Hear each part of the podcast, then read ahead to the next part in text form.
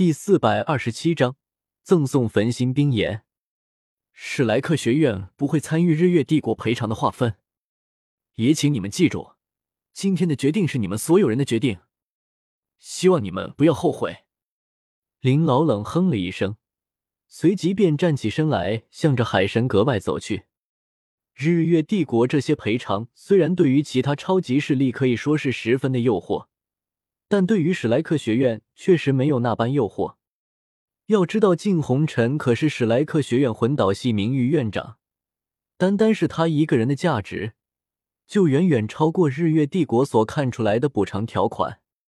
其实，在林老心中依旧是十分矛盾。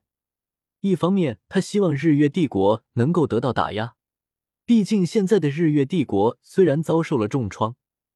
但是有着徐天然这位雄主，必然会强势崛起，到时候大陆又会经历怎样的腥风血雨，没有人能够想得到。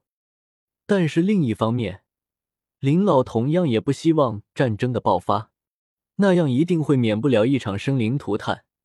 只是他不知道这次自己的退让会不会造就更大的威胁。林老断断续续的脚步声在海神阁之中回荡了好久。所有人的目光都情不自禁的集中在了林老的身上。林老的退出，意味着史莱克学院已经打算不再参与针对日月帝国的讨伐，也意味着各大势力可以分配到更多的补偿。这样的决定是所有人都没有想到的。不过，自然不会有人不识趣的出来劝阻，少一个人分又不是什么坏事。就在所有人都有些庆幸的时候。林老的脚步突然停住了，随即在场的所有人的心跳都不由得一滞。海神阁内要是被水损坏了一丁点，那就请诸位后果自负了。林老冷哼了一声，随即便快步走出了海神阁。呵，不少人对于林老的话都嗤之以鼻，毕竟史莱克学院再强，也总不可能和全大陆的超级势力对抗。只不过，虽然大多数人都是这样想的，然而却下意识的注意起了自己的行为举止，莫不要真的破坏了海神阁内的物品？为什么会这样？霍雨浩有些不甘心的握着唐舞桐的手，甚至不自觉的有些用力。放开我！你弄疼我了！唐舞桐皱了皱眉头，毫不犹豫的甩开了霍雨浩的手。嗯，对不起，是我唐突了。霍雨浩这才意识到自己的失态，赶忙道歉：“你这个人怎么回事？不行就不行呗，又不是什么大事，干嘛反应这么激动？”唐舞桐有些没好气的说道，随后便拉着一旁的剑通明头也不回的离开了。还愣在原地的霍雨浩有些呆呆的看着离去的两人，心中莫名的有些酸楚和嫉妒。为什么？我到底哪里做错了？为什么要这么对我？霍雨浩疯狂的撕扯着自己的头发，痛苦的泪水从眼角流下。雨浩，缘分这个东西很难讲明白，你也不要太过伤心了。天梦冰蚕暗自叹了一口气，对于这种事情也是十分的无奈。天梦冰蚕敢肯定唐舞桐就是王冬儿，但是如今却完全不认识霍雨浩了。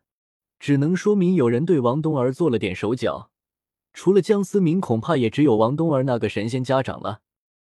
天梦冰蚕承认江思明强到离谱，但是连他都无法让一个人失忆的如此彻底。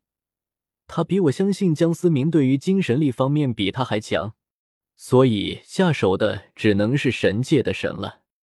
如果是大陆上的事情，天梦冰蚕也许想想办法还能帮得了霍雨浩。但是牵扯到神界，即便是天梦冰蚕这头百万年魂兽，也是丝毫没有办法。天梦哥，我到底做错了什么？霍雨浩有些失魂落魄的问道。他最爱也是最在乎的人离他而去，到底是因为他做错了什么吗？你没错，要怪就怪那些玩弄是非的命。其实天梦冰蚕很想说，要怪就怪那些玩弄是非的神。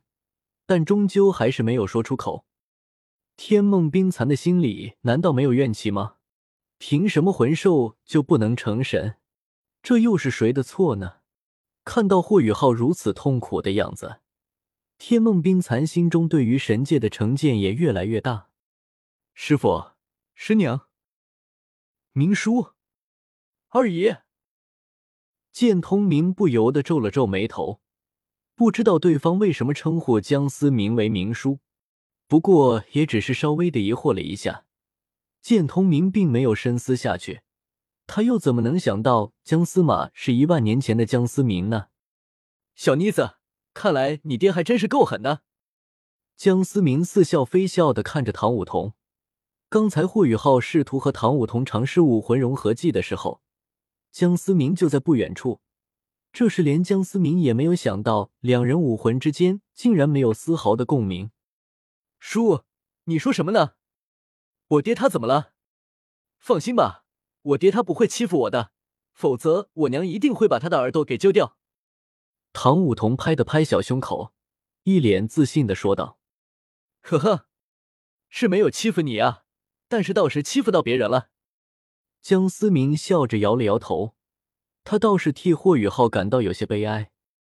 明明原本霍雨浩和王冬儿两个人感情挺好的，结果唐三横插一脚，搞成了如今这样的局面。现在你们也算是我的后辈了，那我这个做长辈的也不可能不准备见面礼，这个你们两个便拿去吧。一旁的雪帝突然开口说道，一双玉手缓缓伸开，两团火焰便在肠中跳动着。江思明突然感受到自己手被那蓝色火焰的纹路开始灼热了起来，散发着淡淡的蓝色荧光。这是什么东西？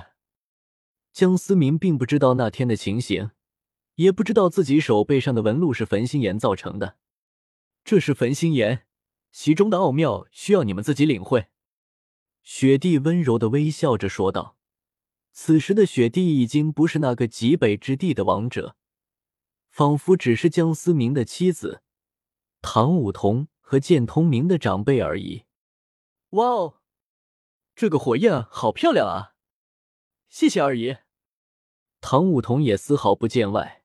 直接一把抓过了雪帝右手的那层火焰，冰蓝色的火焰瞬间就融入了把梧桐的手掌之道，还不等唐舞桐反应过来，便已经消失不见。嗯，那团漂亮的火焰呢？唐舞桐一脸惊疑的望着雪帝。